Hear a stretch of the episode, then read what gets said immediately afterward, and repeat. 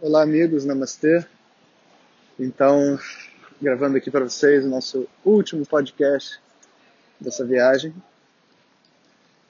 Esses últimos dias eu tentei gravar um podcast para vocês, mas quando eu estava salvando acabou a bateria e deu um erro e o arquivo não tem mais é, nenhum som. E aí eu me desanimei.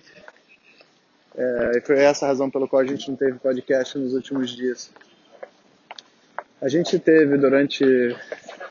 É... Ah, a propósito, eu estou em Londres, andando, está ouvindo o barulho das pessoas caminhando, todo mundo de sapato, vestido que nem londrino. Londres tem um estilo próprio, né? Inclusive, minha mãe me falou: Jonas, você está em Londres, não vai usar essas roupas que parecem roupa de quem está indo é, esquiar, né? É, ou de fazer trek nas montanhas. Mas, enfim, é a roupa que eu tenho e eu gosto. Então, eu não levei em consideração isso. O que faz o pessoal achar que às vezes eu estou indo entregar algum produto em alguma loja quando eu entro numa loja. Mas tudo bem. É, a gente passou por Amsterdã e por Londres. Foram os dois lugares que a gente ficou.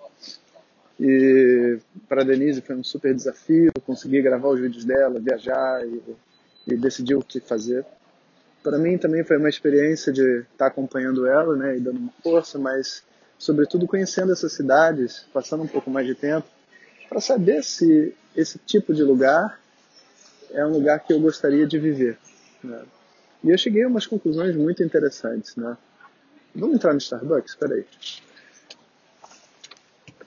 Pronto. A primeira conclusão interessante que eu cheguei foi que hum, Londres é um, é um ambiente onde o conhecimento ele é muito valorizado. Né? As pessoas que, que vivem aqui, etc., eles são como se fossem a origem dos nerds do mundo. Inclusive, quanto mais nerd, mais parecido com o londrino. Não que todo londrino seja nerd, mas é o óculosinho, o coletinho e tudo mais que eles usam aqui.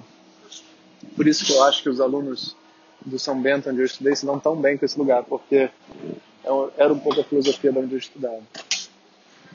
A outra coisa é que quando você chega em Amsterdã, que tem um liberalismo aparente, né?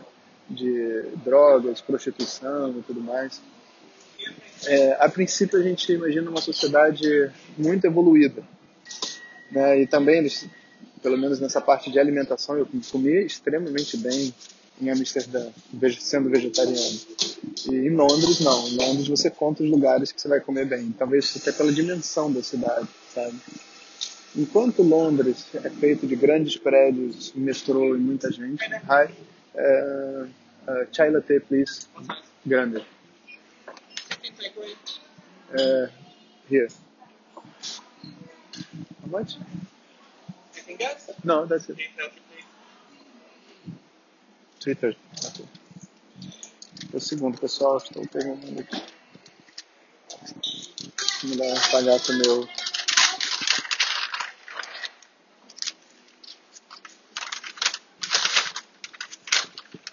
Uh, maybe I have 30 can you check?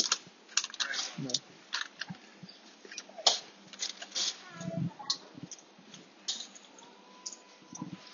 Thank you very much.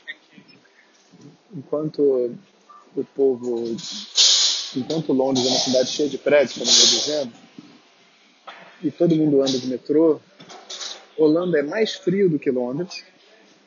Os prédios são baixinhos, cheios de rio, que dá muita umidade, e todo mundo anda de bicicleta. Então, assim, em termos de qualidade de vida, estilo de vida, a Holanda parece ser muito superior a Londres, quando você caminha nas ruas e etc.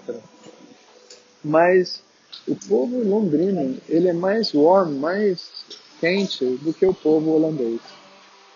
É, eu sinto as pessoas mais reais, mesmo dentro da nerdice delas, dentro da, da, das loucuras delas. Você conversa com, com um holandês, ele parece uma, uma parede, sabe? As pessoas, aí, tudo bem? Sim, você, é, como foi seu dia? Foi, muito obrigado, tchau. Sorri, você, tipo assim, não vê um flop, né? um defeito em ninguém, em nada, sabe? E para mim isso é uma coisa muito perigosa. Pelo menos o londrino ele tem mais uma personalidade. Então, assim, em termos de povo, eu prefiro o inglês. E, mas eu tenho nada contra os holandeses.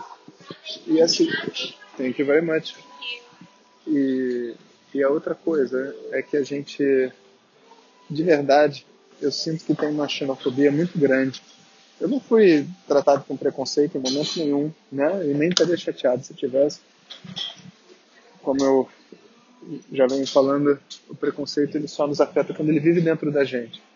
Mas é, eu ouvi relato de algumas pessoas é, dizendo que, por exemplo, quando o filho é, vai para casa da, de um, assim, as mães muitas vezes não deixam os filhos irem para casa de pais que não sejam exclusivamente holandeses.